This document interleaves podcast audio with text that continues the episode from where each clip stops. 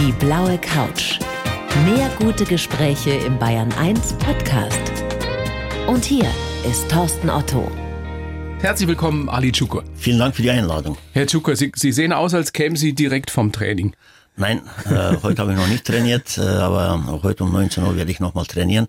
Da werden wir wahrscheinlich auch dann äh, das Ganze dann auch nochmal im Radio hören. Ja, trainieren Sie jeden Tag noch? Jeden Tag äh, nicht, aber fast jeden Tag, wenn es sein soll. Also wenn einmal Trainer ausfällt, äh, jetzt habe ich ja Gott sei Dank einige Leute nach ausgebildet und äh, die mir jetzt viel Arbeit abnehmen. Der aus dem Film zum Beispiel, der Rashad Pepassi, der macht sehr viel mit der Jugend, äh, der ist fast jeden Tag drinnen. Und äh, ich bin dann natürlich auch da, aber meine festen Tage sind Montag und Donnerstag. Sie waren ja selbst ein herausragender Boxer. Ja. Machen Sie noch Sparring heutzutage, um den jungen Leuten mal zu zeigen, wo es lang Äh, geht? Also bei uns im Verein äh, habe ich schon äh, seit einiger Zeit keinen Sparring mehr machen, so seit ein paar Jahren. Aber ich bin ja noch Antigewalttrainer und als Antigewalttrainer, wenn ich Leute ausbilde zum Antigewalttrainer, äh, das mache ich ja auch noch. Also ich bin äh, nebenbei so ein Ausbilder bei einem Institut in Bichel. Und da sind dann die Pädagogen, die dann mit mir unbedingt Sparring machen wollen. Und mit denen mache ich dann Sparring. Die wollen sehen, wie fit Sie noch sind. Ja, ob ich da noch was machen, äh, machen kann, ob ich noch was drauf habe. Und für die reicht's dann meistens noch. Ja, also auf jeden Fall. Ich meine, Boxen, weiß ja jeder, der sich ein bisschen mit Fitness auch beschäftigt, ist ja das beste Training, was man machen kann, um selbst fit zu bleiben. Auch Das wenn man jetzt stimmt. nicht in den Ring steigen will. Das stimmt. Es hat einmal Studie gegeben und man hat alle Sportarten mal äh, so studiert und welche am effektivsten ist für einen menschlichen Körper und das war tatsächlich Boxen. Mhm. Ja. Deswegen sehen Sie so aus, wie Sie aussehen. Genau, ich sehe noch ich sehe aus, so aus, wie ich aussehe. Wie 30 noch.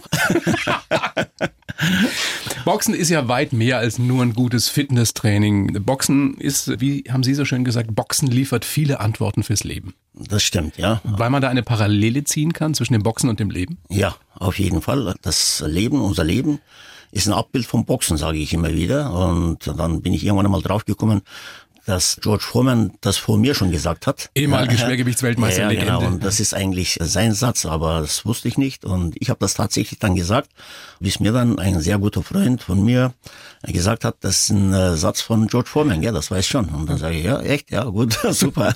Aber gilt das für jeden von uns? Gilt das nicht nur für Jugendliche, die Probleme haben im richtigen Leben? Nein, das ist für alle Menschen auf der Welt eigentlich, ja. Also, weil wir müssen ja immer uns durchkämpfen. Wir haben immer wieder Niederlagen. Also, welcher Mensch hat keine Niederlage? Wir müssen sehr viele Niederlagen Ich einstecken. kenne keinen. Ja, also, Zumindest ab einem gewissen Alter, ne? Ja, das ist so, ja, dass genau. jeder mit Niederlagen umgehen ja, muss. eben, eben. Und dann immer wieder aufstehen, immer wieder durchkämpfen und immer wieder sagen, ich pack das, ich schaff das, ja. Und ist äh, wie im Leben selber. Im Leben, ja, da kommst du auf die Welt und dann nach ein paar Jahren kommst du in die Schule, machst deine ersten Schritte und Haben Sie alles selbst erlebt? habe ich alles erlebt, ja. Das ist im ich Endeffekt ist es auch ein bisschen Ihre Geschichte. Ja, ja. Dass ja. Boxen Ihnen wirklich geholfen hat, Sie gerettet hat. Ja, auch 100 Pro, 100 Pro. Vielleicht werde ich heute noch traumatisiert. Also äh, ich habe ja, das war ja früher nicht so, dass wie jetzt heutzutage, dass man bei der kleinsten Sache äh, gleich einen Therapeuten bekommt und gleich einen Pädagogen bekommt, Psychologen bekommt. So solche Sachen hat es nicht gegeben. Und ich habe ja auch, Sie haben schlimme Dinge erlebt. ich habe äh, sehr schlimme Sachen erlebt. Äh, Wir wollen da meinem- gleich nachher ausführlich drüber sprechen. Ja. Herr Tschucker, verraten Sie bitte nicht zu viel jetzt am Okay. Anfang. Wir wollen die Spannung noch so ein bisschen aufrechterhalten. Sie arbeiten ja mit Jugendlichen hauptsächlich. Ja. Auch beim TSV 1860 München Ja. sind Sie tätig. Da bauen Sie auch gerade eine Bundesligamannschaft auf. Können wir auch Ja. noch drüber sprechen. Aber in Ihrer therapeutischen Arbeit sind es hauptsächlich Jugendliche. Was sind das für Jungs, für Mädels? Also äh, die meisten sind eigentlich Migranten. Wir haben natürlich auch äh, richtige Münchner, also echte Münchner. Aber äh, die meisten Migranten, die kommen halt zu uns, weil sie irgendwo einen Anschluss brauchen, weil sie irgendwie äh, was brauchen, wo sie Freunde haben können, wo da kein Türsteher steht und, und sagt, hey, hier, Hier darfst kommst du nicht rein. Ja, genau. Sind auch welche dabei, die Probleme schon hatten mit der Justiz, also die Mist gebaut Schon haben? immer wieder, immer wieder. Und auch Also, denen können Sie helfen. Auch denen kann ich helfen, auch mit denen rede ich sehr viel. Wenn ein Jugendlicher kommt und, und äh, ich schaue mir den richtig so an, dann äh, spüre ich schon. Also ich, äh, ich habe äh, diese Gabe, kann ich sagen, also dass ich sehe, der hat ein Problem und äh, wie er boxt, äh, warum er boxt und da wurde man mir zum Beispiel ein Jugendlicher gebracht, den sollte ich mal zum Boxer ausbilden. Er war guter Boxer, aber er sollte finanziert werden und so von einem äh, großen Unternehmer in München. Und dann habe ich, wie er dann Sparring gemacht hat, äh, gegen einen guten Mann von uns, habe ich gesagt, warum boxt er eigentlich? Warum, äh, für wen tut er das? Ja, sagt er, wie, für wen? Sagt er, für sich? Nein, nein, er boxt nicht für sich, er boxt für irgendjemanden. Er hat irgendjemanden gesagt, ich boxe für dich und ich werde ein ganz starker Boxer für dich. Und dann hat sich herausgestellt, dass er tatsächlich seinem verstorbenen Vater versprochen hat, dass er mal ein ganz großer Boxer wird. Und ein richtig guter Boxer kannst du nur werden, wenn du es aus deinem eigenen Herzen raustust, oder? Man muss äh, das Ganze mit Herz und Seele machen. Also ich habe in meiner Karriere schon sehr oft erlebt, dass viele Väter ihre Jungs zum Superboxer machen wollten. Das gibt's in jeder Sportart. Ja, das geht aber nicht. Das geht nicht. Also das, das ist also, wenn man da immer wieder von hinten schiebt, geht nicht. Also da muss man den Jugendlichen schon selber lassen und er muss diese Leidenschaft irgendwie entwickeln und dann geht das erst. So wie das bei Ihnen damals war. Genau, genau. Ja, mit 14 hab das, haben Sie angefangen mit Boxen? Ich habe mit 14 angefangen. Relativ spät. Äh, Milbershofen habe ich angefangen. TSV Milbershofen. Und die haben ja damals so eine super tolle Handballmannschaft gehabt, aber keine Boxmannschaft. Und dann wurde das immer stärker und immer besser, ja. Und bis dann der damalige Abteilungsleiter von meinem Vorgänger vom TSV 860 mich ausgeliehen hat und dann uns alle abgeworben hat. Man muss ja mal an der Stelle, und das kann man ja auch mal gerne sagen, mir sitzt äh, gegenüber der ehemalige Fünfte bei den Amateurweltmeisterschaften. Ja, und der einzige Lokalmatador, das ist ja allerwichtigste. Die Weltmeisterschaften 1982 waren in München und ich war der einzige Münchner. Ja. ja. TZ hat getitelt, bei Gott oder nein, bei Allah, äh, Münchner boxt für die, Türkei. So haben sie getitelt gehabt, ja. Und, Super Geschichte. Ja, ja, also und äh, ich weiß noch, wie äh, AZ getitelt hat. Der schöne Ali, Box für die Türkei. Der schöne Ali? ja, genau. Sie waren der schöne Ali? Ich war der schöne Ali, ja, damals. Naja, das ist zwei Jahre her oder so. Ja, ein paar Jahre her, 82 bis heute, ja. das sieht immer noch gut aus. Ja, danke. Jetzt läuft in den Kinos, und das ist ja auch der Grund Ihres Besuchs hier auf der blauen Couch, ein preisgekrönter Dokumentarfilm über Sie, Ihre Arbeit ja. mit den Jugendlichen und das größte Abenteuer Ihres Lebens, kann man sagen, ein Trainingslager in Ghana. Ja. Der Film heißt Lionhearted, also ja. mit, mit Löwenherz, genau. aus der Deckung. Ja. Äh, findet man unter lionhearted-der-film.de. Unbedingt gucken, wann der gerade und wo in den Kinos läuft. Das ist unfassbar berührend, was man da sieht. Ja. Ich habe Gänsehaut gehabt dabei. Also ich auch. beim Gucken ja, auch? Ja, auch beim Gucken auch. Also ähm, auch bei dieser ein oder anderen Szene, da sind mir auch die Tränen gekommen. Ich hätte nie gedacht, dass der Film so gut wird. Ja, also das ist wirklich so super geworden. Das ist wirklich grandios. Also nicht ja, nur für Sportfans. Ja, Unbedingt ehrlich, anschauen. Ja, ganz, ganz ehrlich. Also ein, ein Beispiel dafür, was Integration wirklich ist. Ja, ja. Ein Paradebeispiel dafür, wie Jugendliche ihr Selbstwertgefühl entdecken, sich ihren Stimmt. Ängsten stellen. Wie sind Sie drauf gekommen, mit den Jugendlichen nach Ghana ins Trainingslager zu fahren? Äh, wir haben ja immer wieder äh, Trainingslager gemacht. Also Ja. wir waren öfters in der Türkei, zwei, dreimal in der Türkei und in Österreich waren wir, in Bayern waren wir, in Deutschland waren wir. Und dann, äh, ich habe das immer im Kopf gehabt, weil ich auch mit äh, unbegleiteten minderjährigen Flüchtlingen gearbeitet habe in der Zeit. Und ich habe gesehen, dass diese Jungs äh, viel gelitten haben und ich wollte unbedingt sehen, was ist da los in diesen Ländern, in diese Afrika, Afghanistan. Um denen auch Und, zu zeigen, dass es ihnen relativ vergleichsweise auch noch gut geht hier? Eben das, ja. Das war Weil ja- wenn man war- diese Bilder aus genau. den Slums da sieht, das Genau, ist ja genau. unfassbar. Das ist Unter ja- welchen Bedingungen die da leben. Sinn der Sache gewesen eigentlich, dass sie mal ein bisschen runter auf den Teppich wiederkommen und dass sie sehen und dass sie ein bisschen dankbar sind für das, was sie alles haben hier in Deutschland. Ja? Und muss ich ganz ehrlich sagen, auch mich hat das so beeindruckt, das Ganze dort, dass ich seitdem auch sehr, sehr dankbar bin, wo ich lebe, wie ich lebe. Und ich bin dankbar meinem Vater, meinen Eltern, dass sie mich nach München geholt haben, in die Damals aus der Türkei, Welt, ja.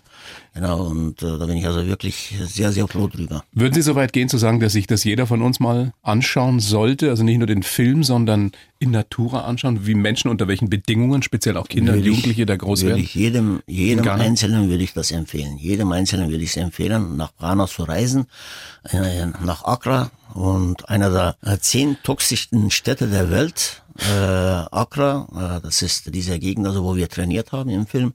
Aber Gloshi heißt das. Äh, und da ist also der ganze Müll von uns aus Europa landet dort.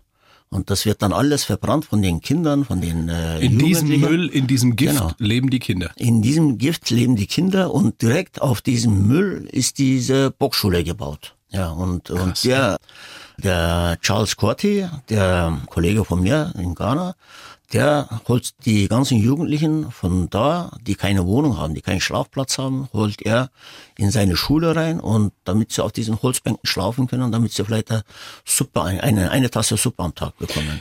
Jetzt gibt's ja drei Protagonisten in dem Film, in Lionhearted. Die Saskia, den Burak und den Rashad. Ja. Die haben selber viel Mist erlebt. Ja. Hier in Deutschland schon, als Migranten Ja, zum Teil.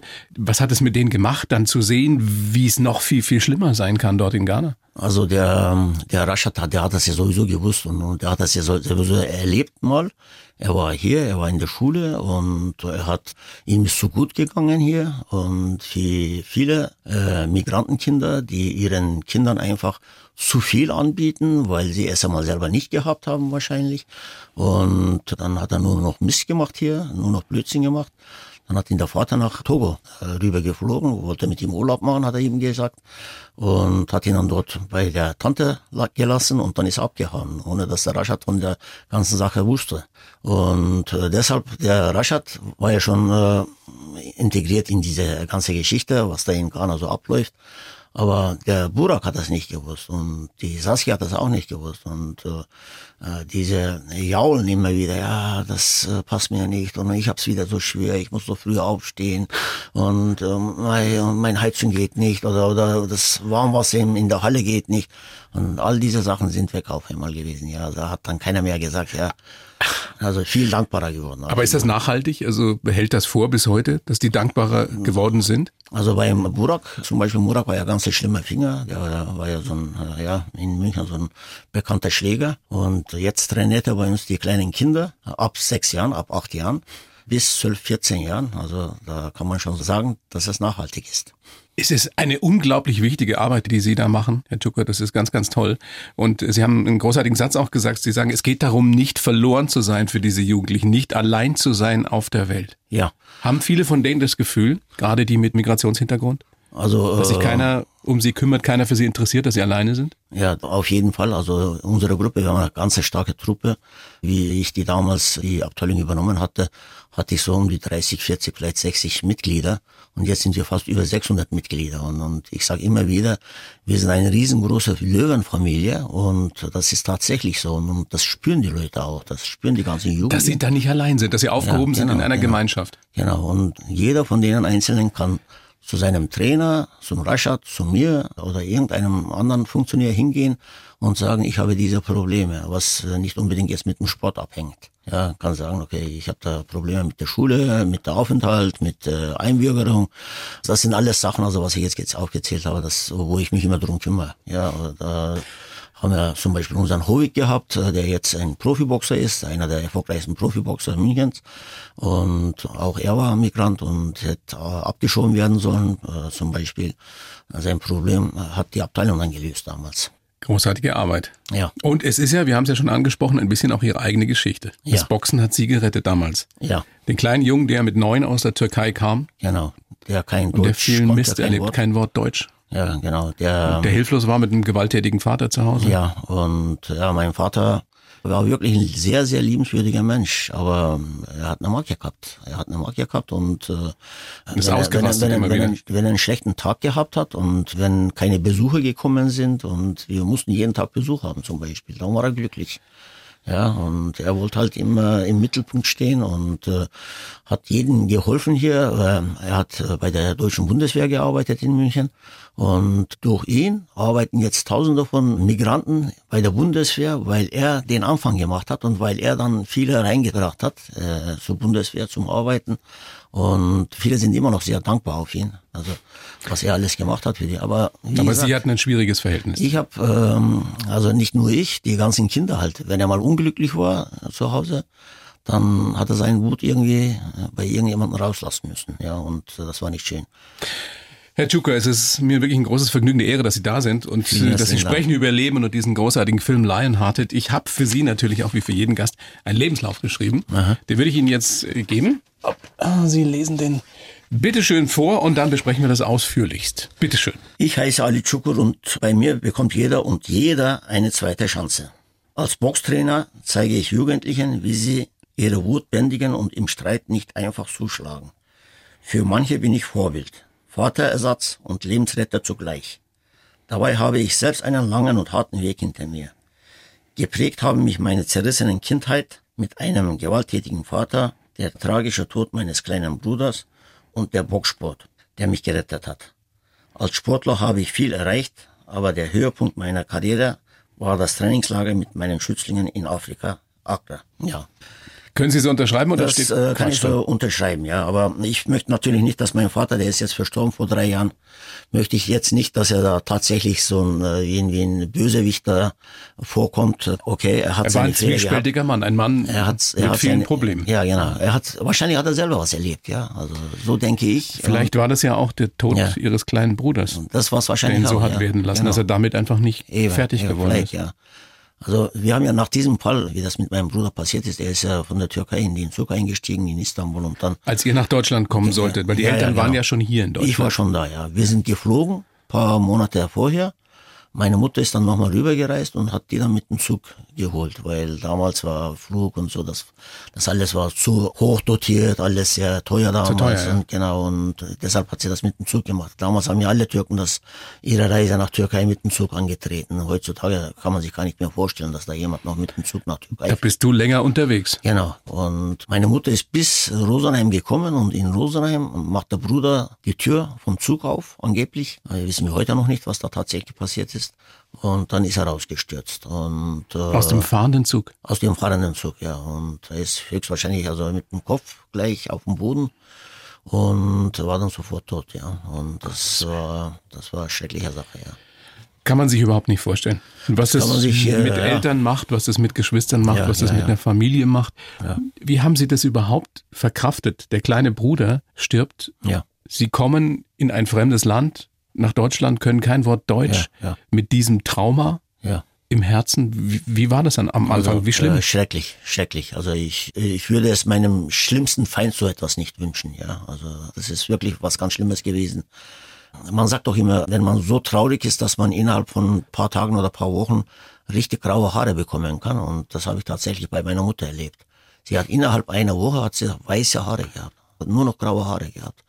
Also sie war totunglücklich, weil sie äh, bis äh, Rosenheim gekommen ist und, und die, diese eine Stunde von Rosenheim bis hierher, da hat sie, da hat sie auf die Kinder nicht mehr aufpassen können. Das war, da waren also, sie hat ein Baby in der Hand gehabt, äh, in den Armen und dann äh, Ihr wart fünf Geschwister ja, insgesamt. Wir sind fünf und drei waren mit ihr zusammen im Zug und sie war ganz alleine. Also und äh, da kann man natürlich gar keinen Vorwurf machen, aber sie hat sich selber immer wieder die Vorwürfe gemacht und sie hat sich kaputt gemacht. Haben Sie sich auch Vorwürfe gemacht als der größere Bruder, weil Sie eben geflogen sind, weil Sie nicht mit Ja, dabei waren? das, das war mein Problem mit mir, dass ich halt mir nicht verzeihen konnte, dass ich nicht gesagt habe, damals vielleicht, ja, ich war ja neun Jahre alt, aber wir hätten schon sowieso gehört. nichts machen ja, können, hätte auf mich gehört.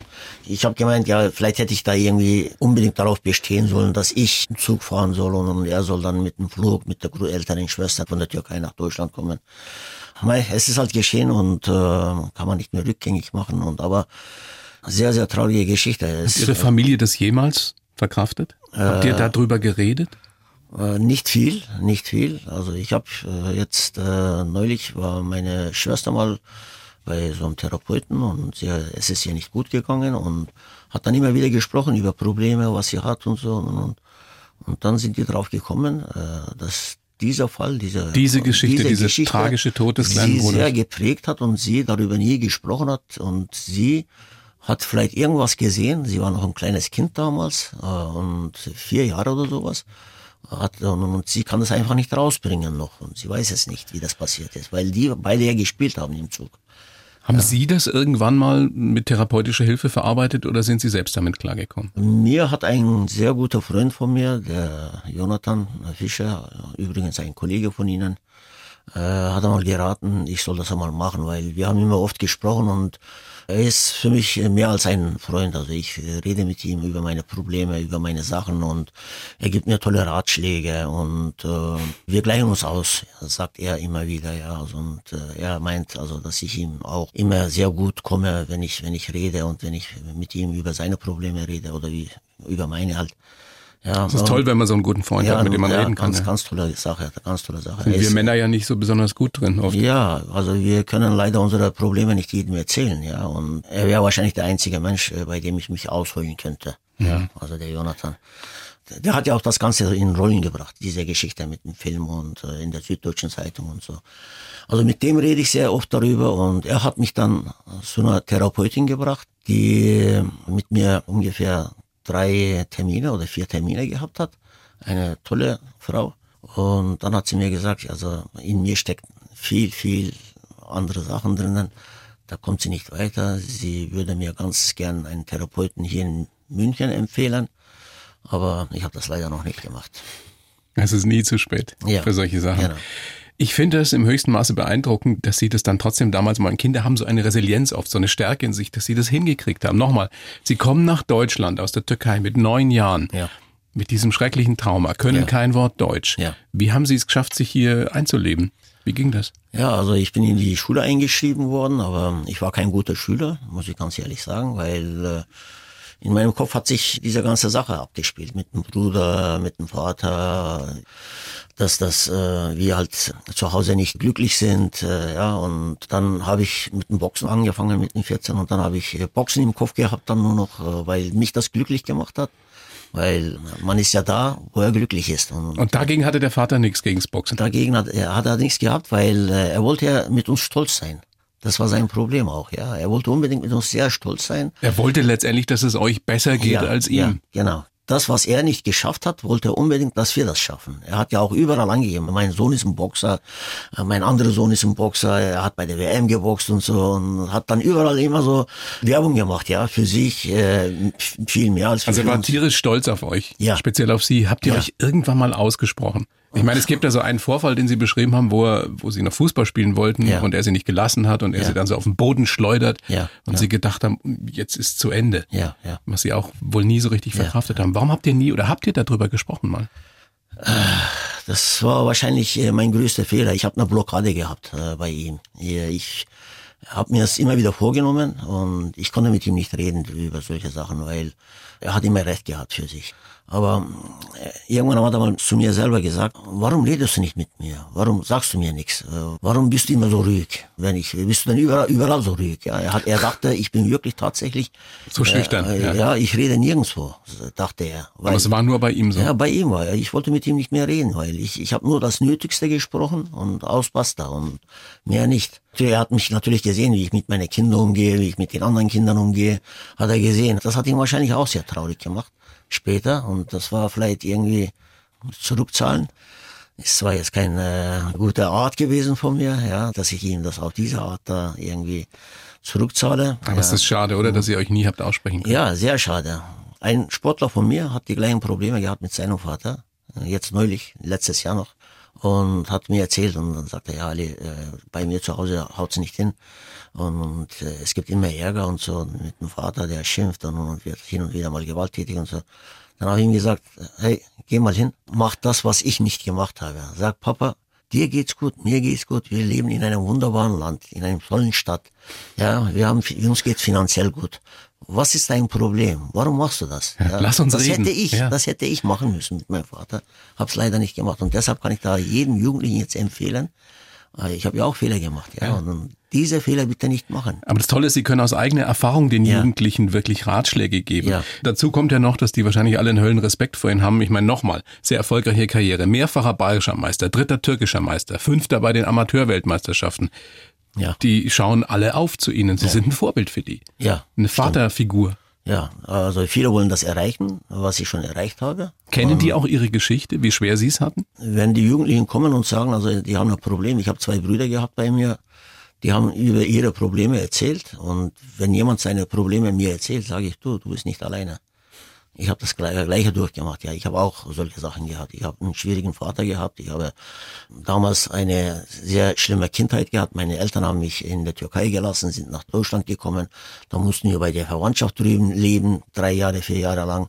Und, Als ganz kleine Kinder. Als ganz kleine Kinder. Da wirst du automatisch schon anders behandelt wie die eigenen Kinder.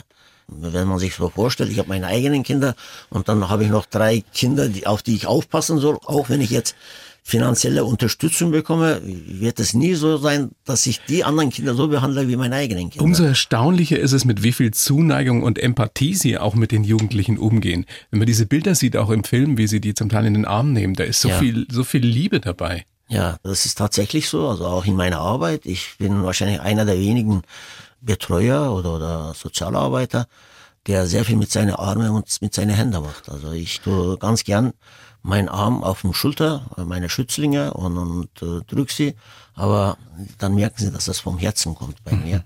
Und ist ja nun im, im Boxen nicht immer und überall so üblich. Nein, ist es nicht. Ist es nicht. Also ich habe Boxer, die ich in der Ringecke mal geschubst habe, gerüttelt habe oder vielleicht einmal so einen kleinen Watschen gegeben habe. Aber ich habe auch Boxer, wo ich gesagt habe, hey Junge, du machst das super, du bist so toll und so. Und dann habe ich ihn verschwitzt noch umarmt und, und in die Ecke noch ab gebuselt und dann habe ich ihn den Ring nochmal geschickt und, und, dann hat er seine Leistungen gebracht. Es sind ja auch Mädchen dabei, auch im Film ja. mit der Saskia. Ja, Saskia eine ganz, da, ganz tolle junge Frau. Genau. Gibt es einen Unterschied beim Boxen zwischen Männern und Frauen? Oder haben Frauen vielleicht sogar noch das größere Kämpferherz manchmal? Also äh, ich würde sagen, dass die tatsächlich noch größere Kämpferherz haben. Besonders hier in Deutschland oder auch in der Türkei jetzt. Einmal Gold, einmal äh, Silber bei den Olympischen Spielen geholt. Und so viel Herz, was die Mädels zeigen, auf der ganzen Welt eigentlich, äh, jetzt zurzeit mit Boxen, da, sind viele Männer also schon hinten dran. ja. Das ist gut, das mal aus berufenem Munde zu hören. Ja, ist das ist auch so, oft ja. mein Eindruck. Ja. Braucht er nur an, an meine Frau zu Hause denken. ja, da hat sie das äh, sagen, oder? ja, absolut. Absolut. Jetzt ist es ja so, dass sie nicht allen helfen können, oder? Sowohl, ja, leider, sowohl leider. mit ihrer therapeutischen Arbeit als auch mit ihrer Tätigkeit ja, als Sozialarbeiter ja. nicht. Was machen Sie mit Jungs, mit Mädels, wo Sie das Gefühl haben, da komme ich nicht ran? Und wie traurig äh, ist das? Ja, das ist schon traurig, ja. Also äh, ich habe jetzt zuletzt äh, zwei Jugendliche gehabt von der Arbeit her, mit denen ich äh, AGT und Ressourcentraining gemacht habe. AGT, AGT heißt?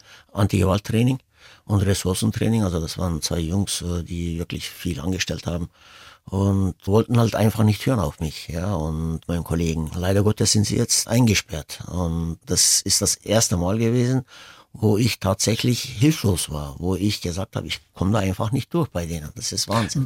Warum nicht? Was haben die nicht verstanden? Ja, das ist, äh, die haben da diese Wertschätzung, was sie da gebraucht haben, weil jede Jugendliche braucht eine Wertschätzung und die meisten bekommen ihre Wertschätzung wenn sie bei uns im Verein sind, durch das Training, äh, einfach durch das Dasein. Und das haben sie nicht kapiert. Und äh, die müssen halt da sein. Die müssen da sein, mittrainieren, mit den anderen Spaß haben, äh, müssen nicht unbedingt jetzt erfolgreiche Boxer werden oder Kampfsportler werden unbedingt.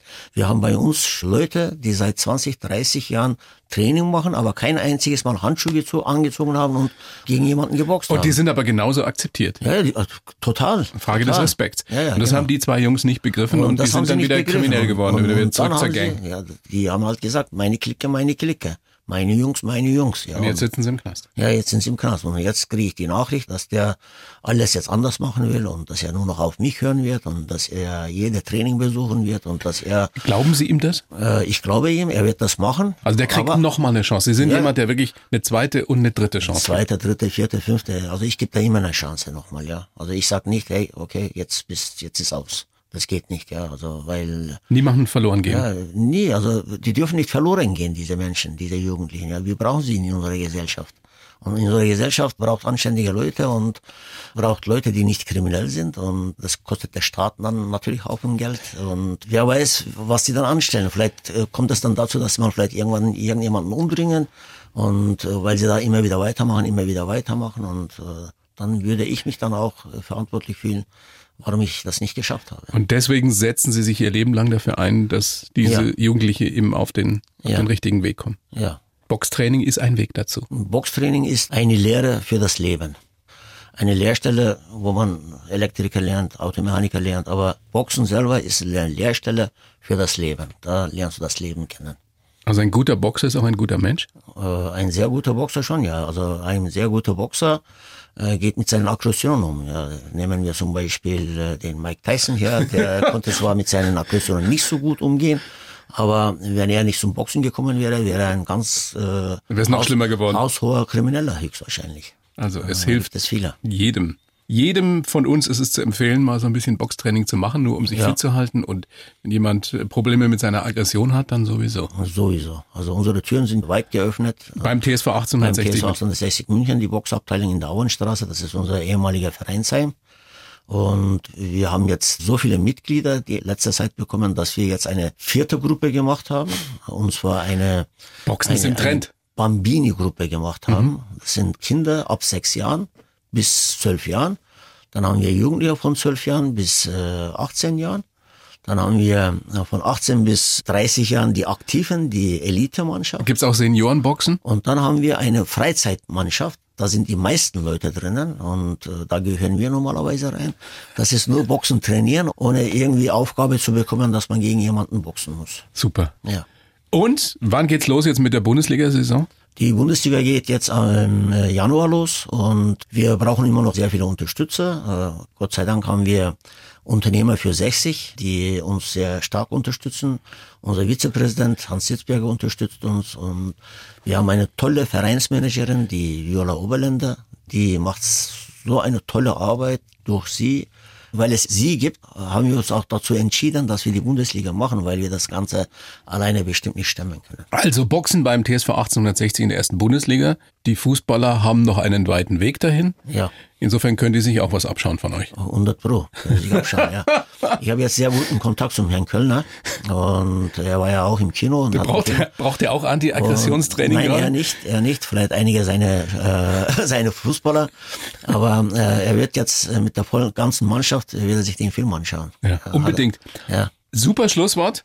Herr Tschuko, weil das wollte ich auch noch sagen, ich empfehle wirklich sehr, den Film sich anzuschauen. Ja. Lionhearted aus der Deckung in ausgewählten Kinos in ganz Bayern und gucken kann man das, wo es läuft, immer unter lionhearted-der-film.de. In ganz Deutschland. Ganz Deutschland, ja, aber wir, wir sind ja in, in Bayern. Ja, in Bayern natürlich. Also wenn jemand uns außerhalb Bayerns hört, natürlich auch da. ja. also es gibt viele, die da Es hören. läuft über, überall läuft der Film. Also wir werden jetzt in Berlin gehört. Natürlich. Ja.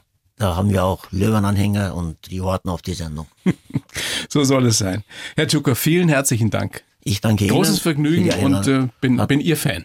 Hat mir richtig Spaß gemacht und äh, herzlichen Dank und ich hoffe, dass wir uns den einen oder anderen mal wiedersehen in einer Bundesliga-Veranstaltung Oder beim Training. oder beim Training. Ja, natürlich, jederzeit. Ganz herzlich willkommen. Die blaue Couch, der Bayern 1 Talk als Podcast. Natürlich auch im Radio. Montag bis Donnerstag ab 19 Uhr.